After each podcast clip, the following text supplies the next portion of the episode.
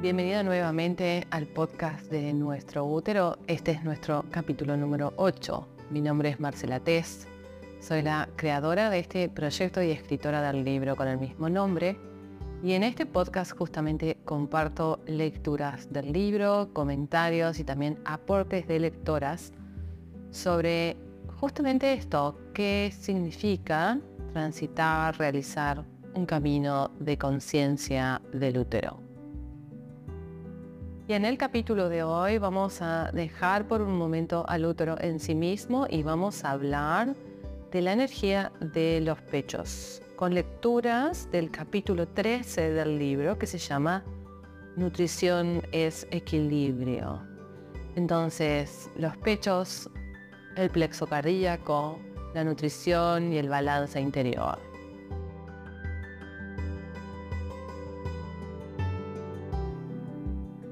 Si bien los pechos no son parte del sistema reproductivo, ni tampoco específicamente de la energía del útero, sí son un componente fundamental de la energía de las mujeres.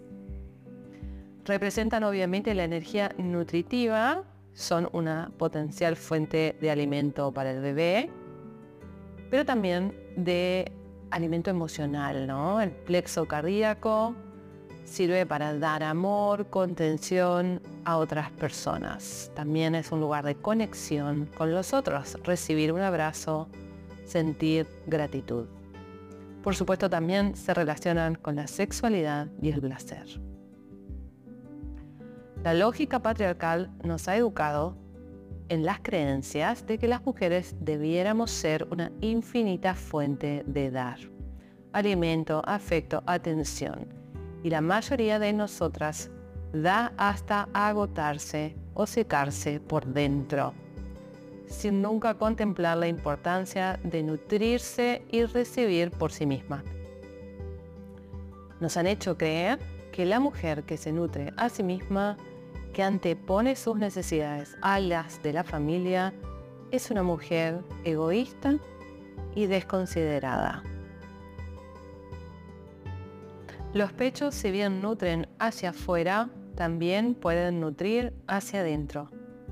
La armonía de la energía del plexo cardíaco se ve representada en el equilibrio entre el dar y el recibir.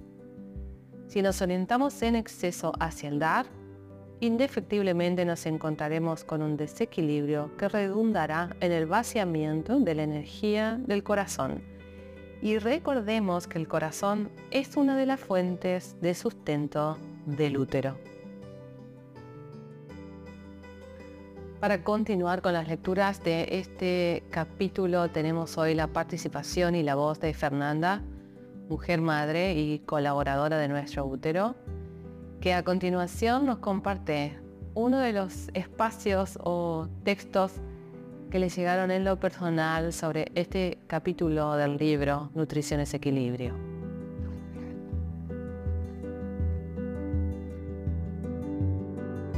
Crear autocuidado y autosustento. El primer paso en la nutrición es generar autocuidado. Consiste en acciones concretas orientadas primero a crear y luego a sostener tu propio bienestar comprendiendo que si tú estás en armonía, tu familia, tu hogar y tus vínculos también lo estarán. Se relaciona con la fase yin del ciclo, ya que el útero lo demanda sobre todo en el momento de la menstruación. Implicará probablemente cambiar el orden de tus prioridades y considerarte en primer lugar, por supuesto no de un modo desconsiderado hacia los demás, sino a partir de comprender que debes recibir para poder dar. Si te sientes vacía y agotada, debes regenerarte y nutrirte como prioridad. Lo primero que debes recibir proviene de ti y es tiempo y atención. El autocuidado requiere detenimiento, autoobservación y reconocimiento de tus necesidades no es una búsqueda de complacencia ni de satisfacción de tus deseos superfluos o fantasías sin recaudos. El autocuidado verdadero surge del reconocimiento profundo de las necesidades y conlleva a la realización de acciones concretas para satisfacerles. implica no utilizar soluciones indulgentes por encima de cambios reales. El siguiente paso es aprender a crear autosustento.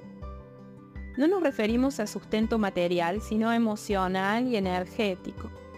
Se relaciona con la fase yang del ciclo, ya que durante la ovulación es cuando la energía de la Tierra está nutriendo y sosteniendo el útero para favorecer la manifestación. La conexión útero-tierra es muy relevante para el desarrollo de la nutrición. A través del autosustento consideramos y administramos los recursos propios para su uso actual y futuro. Implica ser conscientes de que no podemos desgastarnos y entregarlo todo, porque el próximo ciclo estaremos vacías, sin sustento. Una parte de la tarea de crear autosustento involucra aprender nuevos recursos que nos permitan gestionarnos corporal, emocional y energéticamente de mejor manera, para que en vez de sobrevivir ciclo tras ciclo, empecemos a vivir rebosantes de energía. Al aceptar nuestras necesidades reales, podemos evaluar si es factible satisfacerlas orgánicamente, si debemos aprender nuevos recursos y herramientas o si debemos pedir a otros que nos ayuden para resolverlas. Todas estas posibilidades implican reconocer las capacidades personales y aprender nuevas todas las técnicas para trabajar con el cuerpo, aprender a relajarlo, a respirar mejor, estar mejor físicamente, son de ayuda.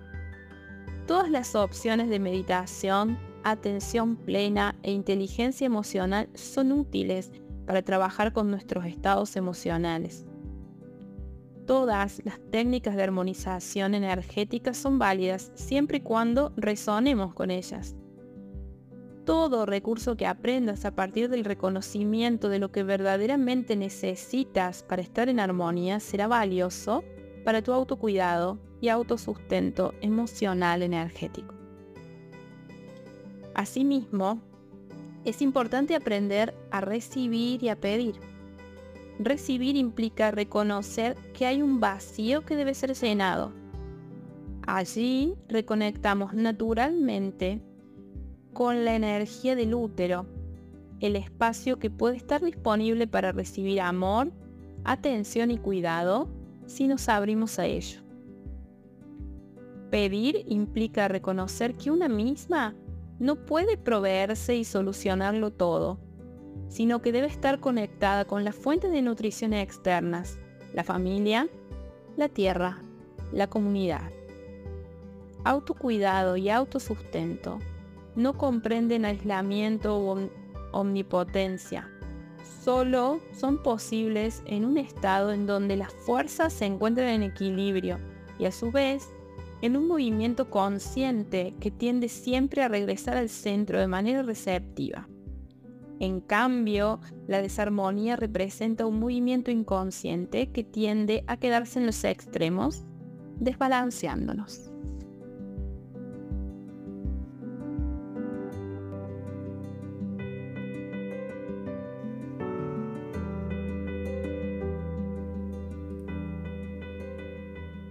Antes de continuar escuchando a Fernanda, quiero hablar sobre qué sucede cuando te abres a recibir.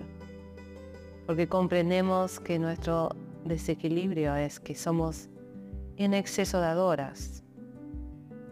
Tenemos resistencia a recibir porque la receptividad implica apertura, bajar la guardia y desmantelar las defensas sentimos que eso nos pone en peligro.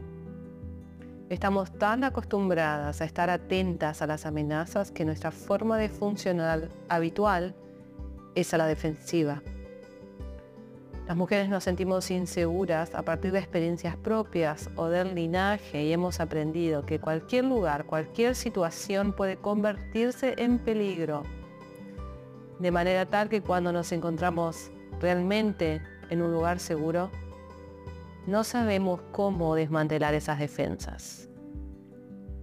A la vez, creemos que el hecho de necesitar algo, material o emocional, nos hace vulnerables y no queremos mostrarnos así. Necesitar lo que no tenemos o lo que no podemos proveernos nos lleva a sentirnos carentes y en falta. Creer que deberíamos poderlo todo es el modelo que nos agota y seca por dentro. Abrirse a recibir conlleva reconocer la necesidad, permitirnos la vulnerabilidad, la sensación de falta, bajar esas defensas voluntariamente en el momento adecuado. Lo recibido en el cuerpo femenino se transforma y se entrega, como el abono de la tierra que le permite nutrirse y generar nuevas semillas. La mujer que recibe es aquella que se empieza a relajar cuando se siente segura y sostenida, y en ese estado más amable y blando puede disfrutar de lo que tiene, de lo que siente, de lo que la recorre que se disfrute en el momento presente nos permite vincularnos con lo que efectivamente hay y como consecuencia emerge la gratitud, la sonrisa hacia la vida, el corazón lleno, amable y cálido que nos nutre, que también nutre al útero y a los ovarios los llena de vida.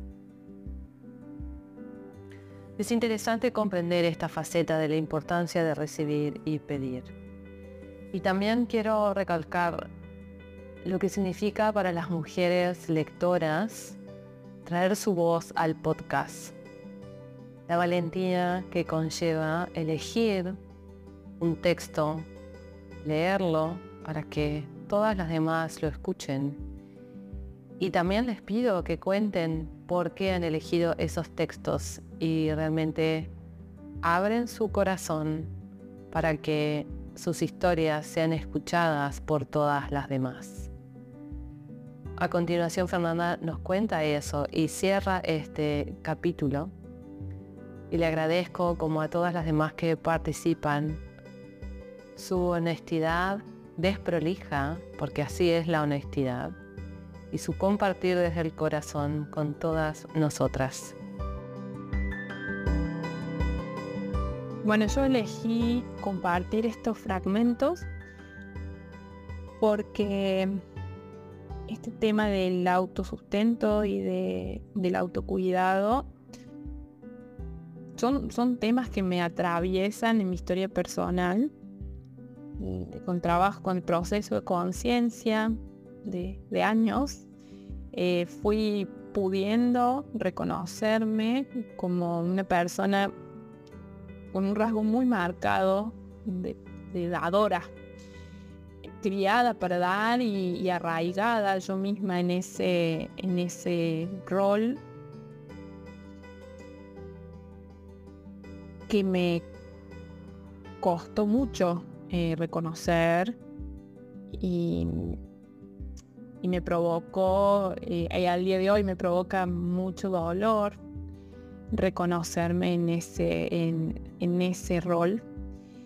Eh, un rol que se exacerbó en mí con, la maternidad, que ya fue el momento en que eh, di tanto al punto de quedar vacía eh, y me, me, tocó hacerme cargo de esto y empezar a reconstruirme de a poquito y a, redescubrirme eh, en todos los aspectos, como persona, como mujer, como ser social, me cambió la perspectiva en un proceso que se está produciendo en este momento, que me lleva a revisar sensitivamente muy a menudo desde, desde dónde estoy dando,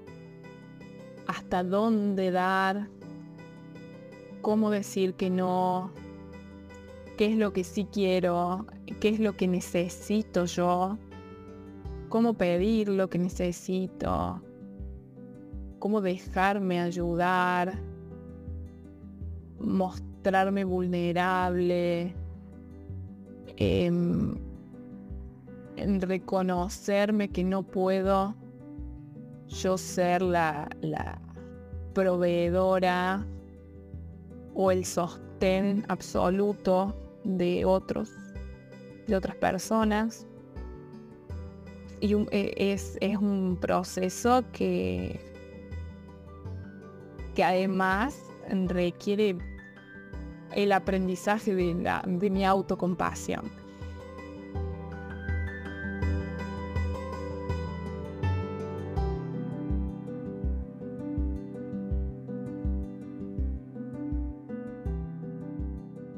Mantente viva a través de dar y recibir. La continuidad de la vida se da a través del movimiento simple del dar y recibir, yin y yang, entregar y tomar, crear para luego depurar. Si mantienes tu conciencia activa en este movimiento en coherencia con el de tu útero, principalmente receptivo, y de tus pechos, principalmente dadores, aprenderás rápidamente a regular las fuerzas y mantenerlas en equilibrio. No es posible hacer un cálculo mental sobre cuánto dar o cuánto recibir, o saber si la cuenta está en rojo respecto a algún vínculo en particular. La única forma de llevar esta contabilidad es a través de sentir tu cuerpo, fluir con tu disponibilidad o falta de ella, y en función de eso accionar. Con las fuerzas en equilibrio, la vida fluye con menos obstáculos y circula a través de ti. Cada vez que creas y expresas, das y floreces al dar. Cada vez que recibes, disfrutas y agradeces, siembras en tu interior lo necesario para la siguiente entrega y así sucesivamente. Cuando te mueves con el dar y el recibir, te mantienes conectada, estás incluida, entonces hay recursos de seguridad y contención disponibles. Cuando te cierras a recibir o a dar, te desconectas y te aíslas. Como consecuencia, te sientes en potencial peligro. Las mujeres eternamente dadoras se marchitan solas. No te lo permitas. Sé parte del jardín de flores. Ayuda y deja que te ayuden. Desde un amor hacia ti que rebalsa y nutre la totalidad de la tierra.